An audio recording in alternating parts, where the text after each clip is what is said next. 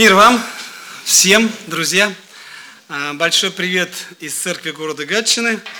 И, наверное, от Анатолия Викторовича Орлова, который сегодня у нас был и делился с нами Словом Господним. Хочу, извините за небольшое опоздание, не люблю опаздывать.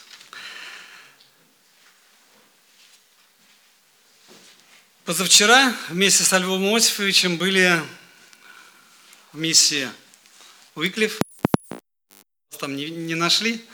Но я под большим впечатлением от труда этой миссии, которая в 99 году начала свою, как сказать, трудовую деятельность здесь, в Санкт-Петербурге. И вот видя это, у меня до сих пор, Лева, э, книжка «Ослиное ушко», которую я с радостью приобрел. И для меня большое осознание того, что не просто я ее приобрел, а на стоимость этой книжки можно приобрести 5 килограмм риса и раздать там детям в Африке. Мы можем уже как-то в этом участвовать. На 9 число, я пригла... на 9 декабря я пригласил Миксию Викли в Гатчину к нам с рассказом. И вот жизнь этих людей, рассказ о том, что они общаться общаются, а Библию им дать нельзя. У них даже своего алфавита нету, грамоты. Они общаются, общаются. То есть для того, чтобы им подарить Писание, надо сначала дать алфавит и научить их читать и писать. И маленькие, и большие с радостью идут учиться читать, с радостью идут учиться писать. В пять лет, когда я научился читать, мне было очень радостно. И когда меня дедушка за что-то наказал, я загнал меня под кровать, а там лежала азбука. Я лежал, ее читал. Дедушка говорит, уже давай, выходи, чего ты там? А я азбуку читал. Какая радость была от чтения. Какую параллель я хочу провести? У нас с вами есть сегодня Писание. Есть, правда? Приди в магазин и купи, никто не запретит мы с вами можем в интернет-ресурсах смотреть. Мы можем слушать Писание. Даже есть на сегодняшний день уже аудиопроекты. Пожалуйста, берите, пожалуйста, слушайте, пользуйтесь. Как часто мы с вами этим занимаемся? Читаем, слушаем, молимся. Как часто? Насколько часто мы в это углубляемся? Хорошо, если часто. И опять-таки грустно нам, если мы делаем это редко. Хочу с вами поделиться, а зачем же нас Бог с вами таких вот разных, одних больше, других меньше, кому-то вообще дают по минимуму. Но тем не менее ко всем к нам есть призыв. Великое приобретение – быть благочестивым – и довольным. И при этом Господь не говорит, что сначала вы должны заработать, а потом стать довольными. Он говорит, великое приобретение быть благочестивым и довольным. И Он не перестает нас благословлять.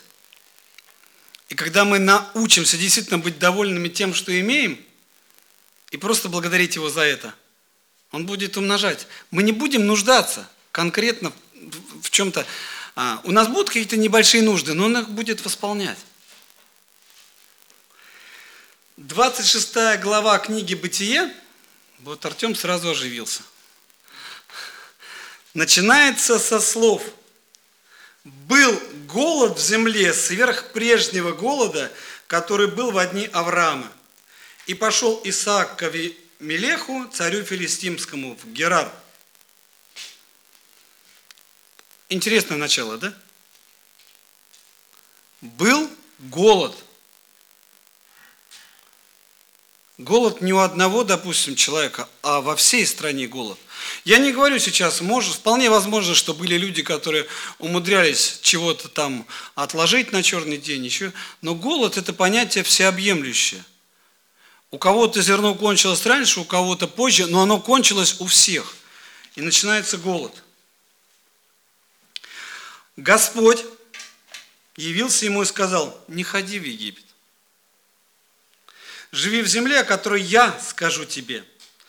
Странствуй по всей земле, и я буду с тобою, и благословлю тебя, ибо тебе и потомству твоему дам все земли сии, и восполню клятву, которую я клялся Аврааму, отцу твоему.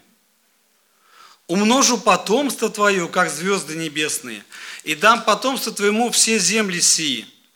Благословятся в семени твоем все народы земные. Какое обильное благословение, правда? И заметьте, не Авраам, не Исаак не сказали Богу, но это всего лишь слова. Помним, сколько Авраам ждал своего первенца после обещания? Всего-то четверть века. Ну, подумаешь, Бог обещал, через 25 лет дал. А тебе уже 75. Кому-нибудь есть 75 в этом зале? Валентина Ивановна, вам уже за 75 период это? Да?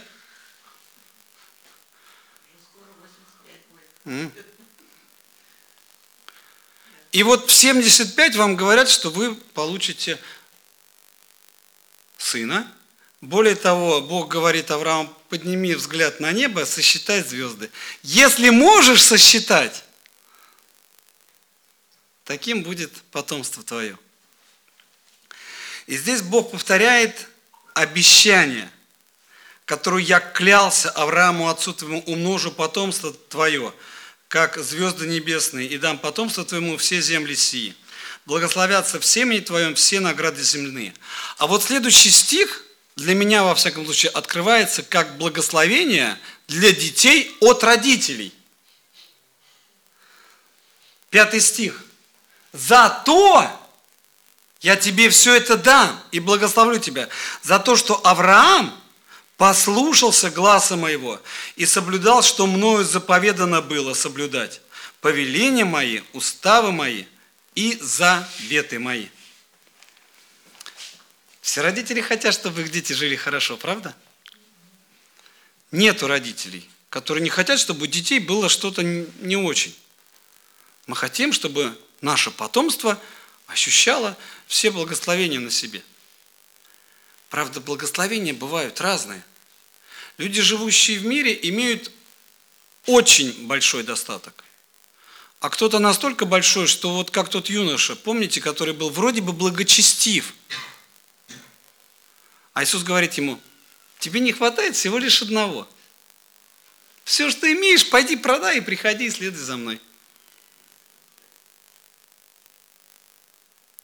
Если вы привыкли жить на 50 тысяч рублей в месяц, это будет одни условия жизни. Если вы привыкли жить на 100 тысяч рублей в месяц, обратно к 50 будет вернуться уже довольно-таки тяжело. А если мы опустим еще ниже планку, к 20, уже разведете руками и скажете «беда». Тот человек, которому Иисус предложил все продать и идти исследовать за ним – не смог этого сделать. Потому что был не богат, а весьма богат. И если человек привыкает каждый день тратить определенную сумму финансов, зная, что у него там еще чего-то есть, завтра можно будет столько же потратить или даже больше, вдруг у него все это должно исчезнуть. И не просто исчезнуть, а самостоятельно должен пойти и все продать и от всего отказаться. Легко? А как мы будем ездить? А, как, а почему я должен буду ходить? А что я должен буду от одного отказаться, от другого, от третьего? Ведь мне же Бог все это дал. Он дал мне хорошую работу. Он дал мне одно, другое, третье. Но даже когда Он чего-то не дает, Он продолжает нас благословлять. Одними или другими путями. И в первую очередь Он ждет от нас благодарного сердца. С благодарным сердцем легче ведь быть счастливым, правда? Даже имея немного. Благодарное сердце сделает человека счастливым. А Бог со своей стороны делает вещи, непостижимые для нас. Как результат, 6 стих, Исаак поселился в Гераре. Потом идет история о жене, которую он выдал за сестру, и Авимелех чуть э, испугался, потому что мог умереть. 12 стих сразу. Открой, пожалуйста, Артем. «И сеял Исаак в земле той, и получил в тот год ячменя во сто крат. Так благословил его Господь».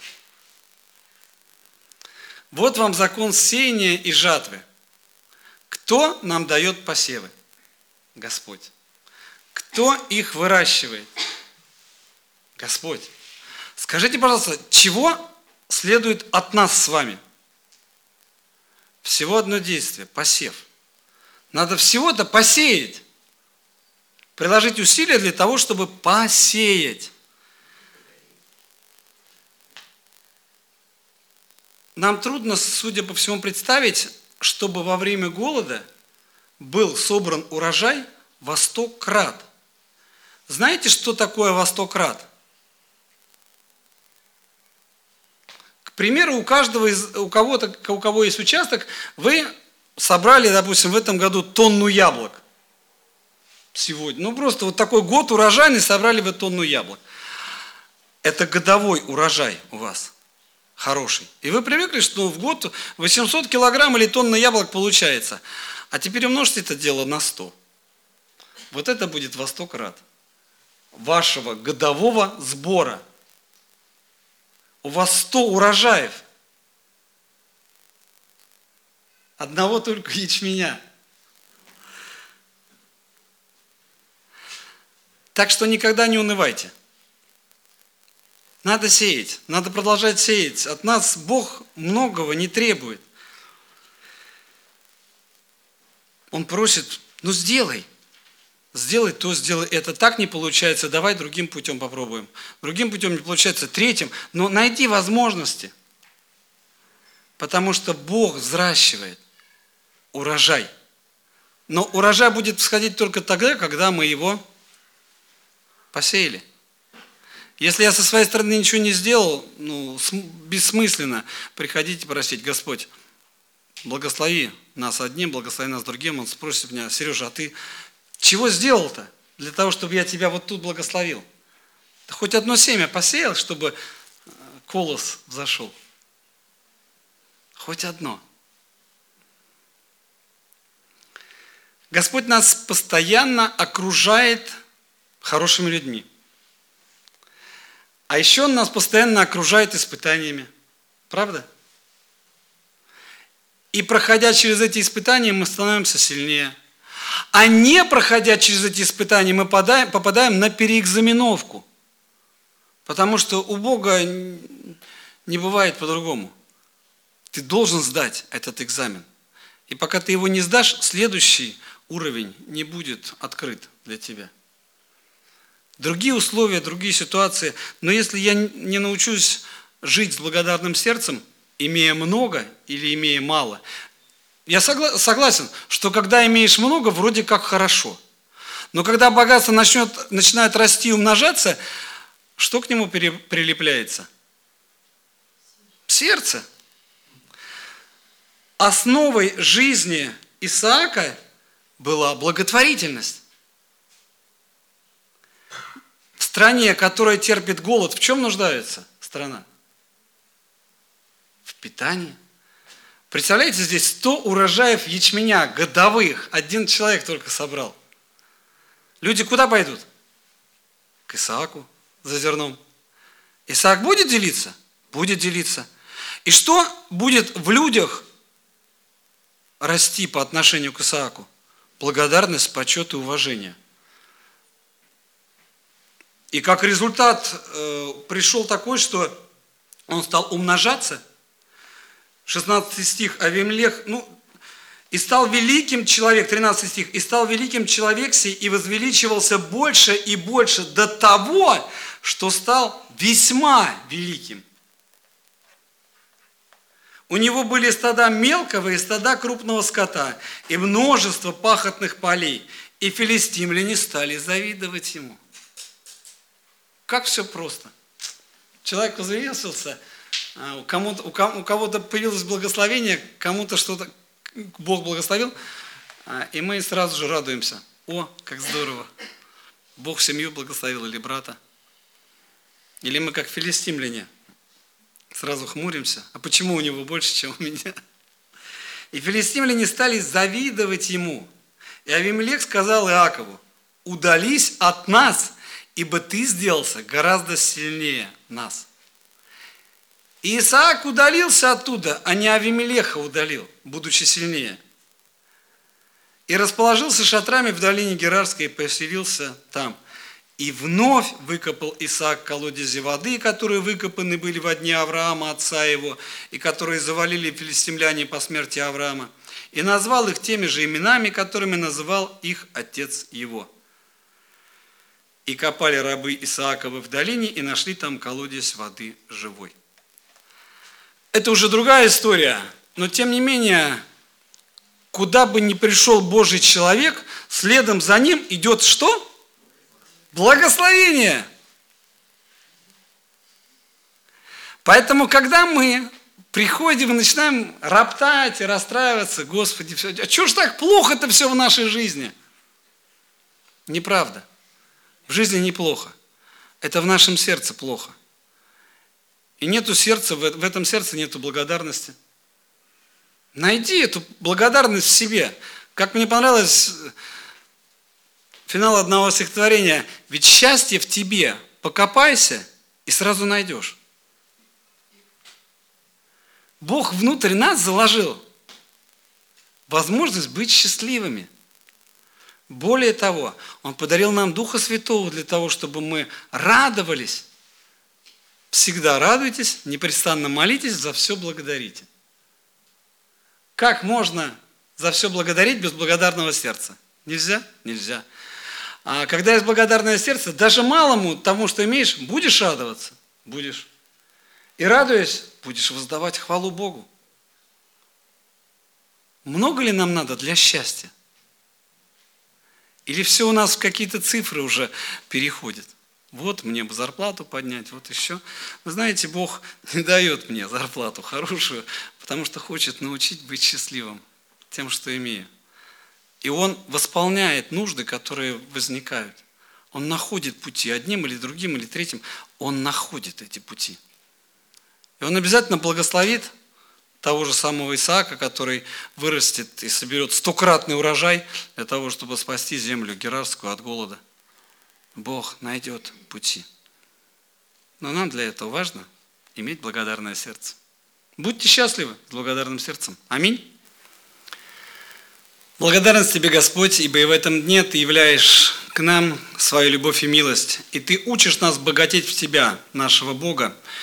Ибо все земное останется здесь, а дела наши пойдут вслед за нами. Благодарим Тебя, Господь, за эту возможность, живя здесь, на этой земле, благословлять друг друга, помогать друг другу, поспешествовать во всех делах.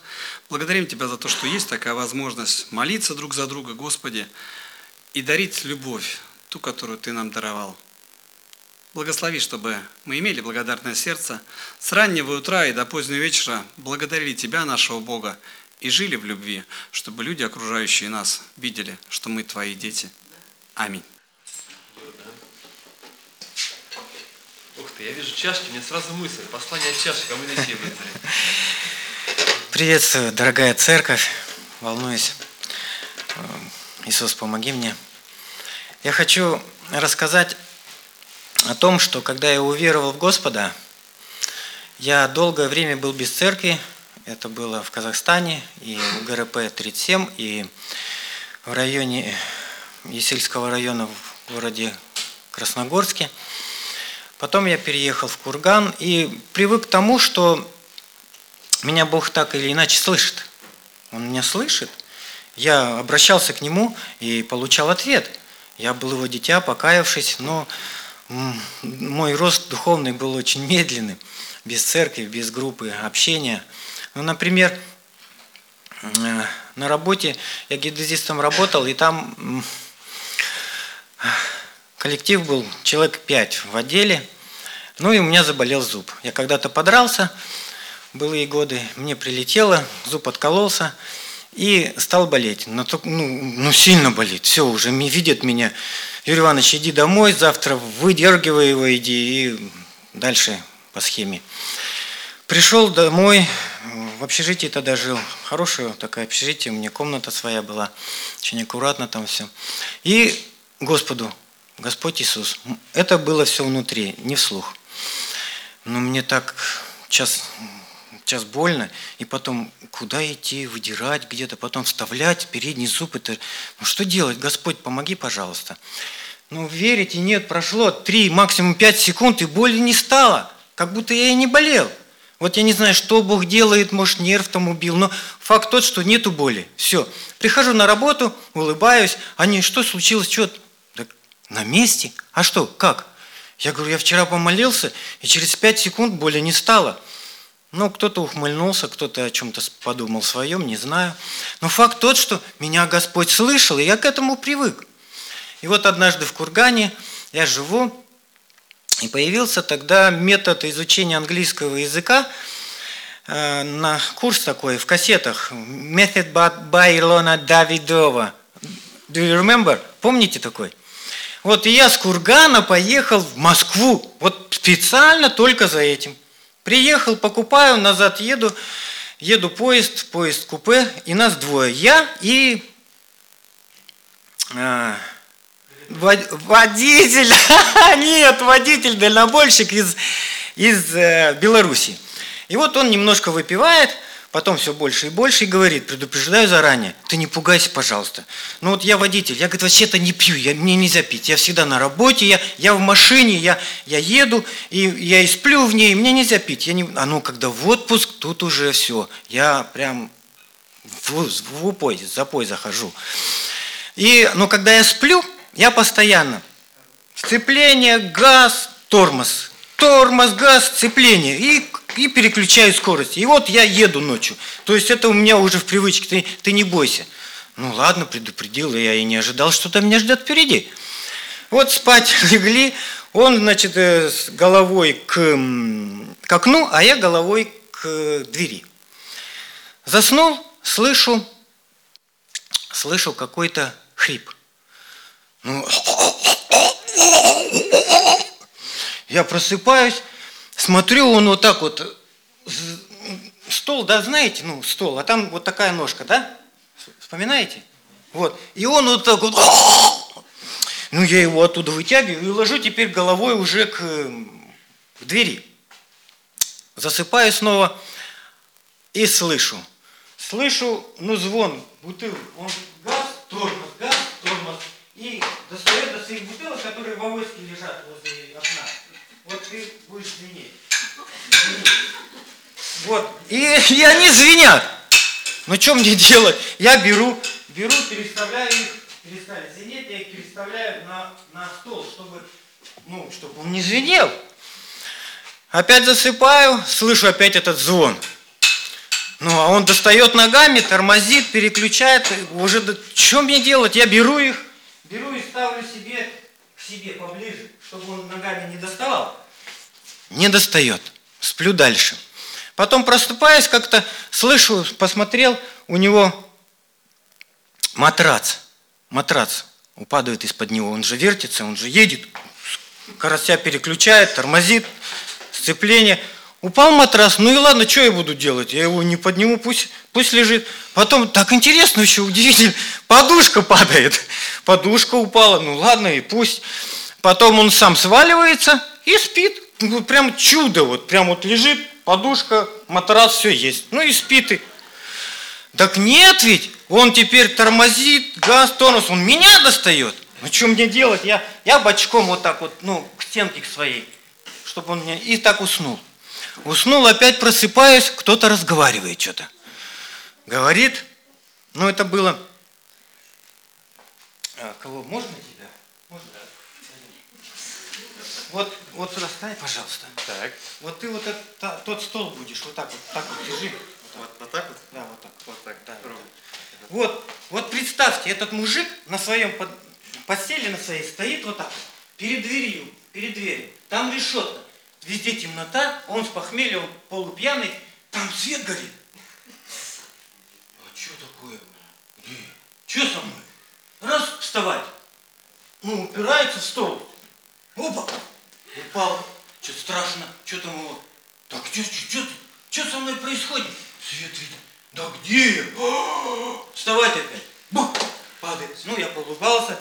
Все, думаю, надо мужика поднимать. И говорю его по имени, ставлю. Он, ну, давайте, все, все, все, вы на месте, вы в поезде. Он успокоился, подушку, ну, матрас, подушку положили, все, лег спать. До утра я не знаю, как я уснул, но, в общем, почти выспался. И вот представьте, теперь утро. Мы разговорились, он немножко похмелился и говорит, ты, наверное, верующий? Я, я думаю, как он узнал? Я говорю, верующий. Слушай, ну меня другой бы уже давно, наверное, с поезда выкинул. А ты, а ты меня терпел все это время. Ну ладно, поговорили о том, о пятом и десятом. О внуке он поговорил, что он болеет очень, что он страдает, и не знаем, вот уже не знаем, куда обращаться. Ты будь добр, пожалуйста, помолись за него. Я говорю, хорошо. Вот этот водитель сидит, вот я. Я закрыл глаза и молюсь. Молюсь. И он смотрит на меня, ждет. Потом мне, ну так ты молись. И я тут понимаю, что он ждет слов. Что он ждет, чтобы оно звучало. И тогда впервые в жизни я открыл уста для того, чтобы прославить Бога, поблагодарить Его и ходатайственной молитве обратиться за помощью Господу, чтобы Он благословил это чадо, чтобы прославился Бог. Вот я в дальнейшем, потом уже я пришел, ну это долгий путь, к церкви, и там учился молиться, Господь научал вслух в собрании великом прославить Его. Ему хвала, нашему живому Богу, Иисусу Христу, который с нами сейчас, который слышит наши молитвы и отвечает на них. Он живой Бог. Аллилуйя. Аминь. Ну, в общем, для нас тоже призыв к тому, чтобы не бояться молиться вслух. Я хочу небольшое размышление, кстати, к тому, что и Сергей говорил еще, наверное, близко оно с этим связано. Два стиха прочитать а, из первого послания Петра, из пятой главы, 6 и 7 стихи. Они хорошо знакомы, но как-то они все время звучали в моей голове очень отдельно. 1 Петра, да, 5, 6, 7. Итак, смиритесь под крепкую руку Божию, да вознесет вас в свое время. Все заботы ваши возложите на Него, ибо Он печется о вас. Ну, вот седьмой стих, он очень понятен, очень близок многим из нас, наверное, да, вот все заботы ваши возложите на Него, мы можем говорить, размышлять об этом, когда человеку тяжело, сказать, ну вот помолись, отдай Богу свои переживания. А, ну, что это значит? И как-то вот обратил внимание, что эти два стиха не случайно они идут вместе, один, один вместе с другим. Одно продолжение другого. Смиритесь под крепкую руку, и заботы ваши возложите на Него. На самом деле, ведь когда я возлагаю заботы, это часть моего смирения. Я смиряюсь, а, человек может смиряться, когда, а, когда я что-то могу доверить Ему. То есть, когда, а, когда я могу понимать, что за моими проблемами, за моими переживаниями есть кто-то еще, есть что-то еще. И я в смирении признаю, что Господь, Ты есть Бог, который стоит за всем этим. И те трудности, которые есть в нашей жизни, это часть, Господь, того, что Ты посылаешь мне. Я принимаю их, и это забота, которая принимает Тебя, я отдаю их Тебе. Ты почему-то позволил мне их перенести. А почему Он допускает это в моей жизни? Почему Он допускает в моей жизни то или другое? Это часть моих шагов смирения. Это часть возложения на Него своих, э, своих переживаний. Легко доверять Ему то, что э, когда, когда у нас хорошо, когда нам все замечательно, тогда очень легко вроде бы. Я доверяю Ему, да, и тут вообще о смирении как-то речь даже не идет. Заботу отдал, да мне в голову вообще забота не приходит. Все в Его руках, Господи, слава Богу, я проснулся, радостный, благословенный. Земля принесла уже плод во сто крат. И все, все классно. Но ведь у него началось-то до этого, когда засыпали у колодца, когда там еще какие-то мероприятия, когда происходило одно за другим, это была часть его жизни. И понимать, что Господь, Ты стоишь за всем этим, так же, как за моими благословениями, и за моими трудностями стоишь Ты. А, на этой, а вот как раз вчера, по-моему, да, у нас вот э, встречались э, молодежь, подростки встречались, сидели, и как-то вот я не помню, с какой стороны мы к этой теме подошли, я вдруг вспомнил, вот а, так уж я устроен, что как только я перестаю э, заниматься спортом, у меня как-то сразу все вот оно скручивается, сжимается. Вот так я знаю по своему отцу, у меня тоже самое, поэтому мне нужно заниматься. Вот на этой неделе после перерыва летнего, там летом мы катались, еще что-то было не до того, вот пошли в спортзал. После спортзала я специально брал что очень простое для себя нагрузки, все такое, ну, в общем, понимаю, что первый раз надо просто, да и спортзал новый, надо просто попробовать вот здесь, вот это поработать. А, у меня передо мной был листик, что было в конце прошлого года, я посмотрел, что я это, за это даже не возьмусь, и тем не менее, в среду сходил, в четверг, пятница, в субботу я еще с трудом садился. А оно все болит. Но я понимаю, что это нужно. Да? Для того, чтобы оно росло, для того, чтобы где-то укрепиться, чтобы вот они расправились, да, то, что и само по себе, естественно, у меня оно сгибается в другую сторону, да, оно должно поболеть. Чтобы вот эти мышцы, оно должно, нужно пройти через это, потому что, потому что вот там что-то еще. И когда я понимаю, когда мы начинаем молиться, Господи, я хочу быть орудием в руках Твоих, сделай меня способным, сделай меня возможным. Окей. Ты точно этого хочешь? Ты точно хочешь меняться? А ты знаешь, как меняются? Для того, чтобы поменяться. И он только начинает посылать в нашу жизнь то, к чему мы, может быть, нам кажется, что мы не готовы. Но это часть его изменения нас. Это часть работы его над нами, часть, часть вот такой, э, часть непростой работы, когда я, я отдаю ему и доверяю, Господи, это те упражнения, которые ты мне дал. Это то, что ты мне поручил. Пошли мне смирение. Окей. Okay. А ты знаешь, на следующее Рождество к тебе теща едет. А, а можно как-то по-другому, да? Вот как-то одно без другого, каким-то образом обойтись. Ну, бывают и бывают другие какие-то. У каждого есть свои, да? Или вот это с этим человеком. Научи меня, да? А вот я так хочу ходить с благодарным сердцем. Хорошо. Ты замечательно умеешь благодарить, когда у тебя все хорошо. Да? А вот ты можешь быть, иметь благодарное сердце, это следующий этап. Ты можешь иметь благодарное сердце, когда у тебя не все так хорошо. Давай учиться с тобой, ты же просишь об этом. Смиритесь под крепкую руку Божью, да? И все заботы ваши возложите на Него. Переживания, трудности, которые есть, отдайте Ему. Это часть, вот это было мое откровение, мое, наверное, такое свидетельство, просто два, два стиха, которые вдруг вот на этой неделе соединились вместе в одну картину в моей голове. И когда вдруг понимаешь, что за всем этим есть некий, есть кто-то, кто смотрит, кто знает, кто видит, есть кто-то, кто запланировал и кто знает, как работать с тобой и как менять себя, становится проще, когда можно довериться ему. Это призыв к предстоящей нашей молитве, так что есть призыв от Юрия да, к молитве о том, что молиться вслух, не бояться этого, что на самом деле Бог ждет от нас этого. А, отдавать Ему наши переживания а, и в смирении принимать тот путь, по которому Он ведет нас, а, легкий или трудный путь, по которому мы проходим. И сейчас тогда, Игорь, я попрошу вот сейчас повести нас в молитве.